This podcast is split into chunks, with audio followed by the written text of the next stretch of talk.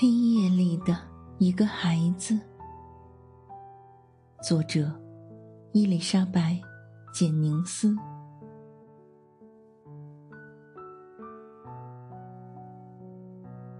孩子注视着繁星，他不知道星星们叫什么，他毫不在乎。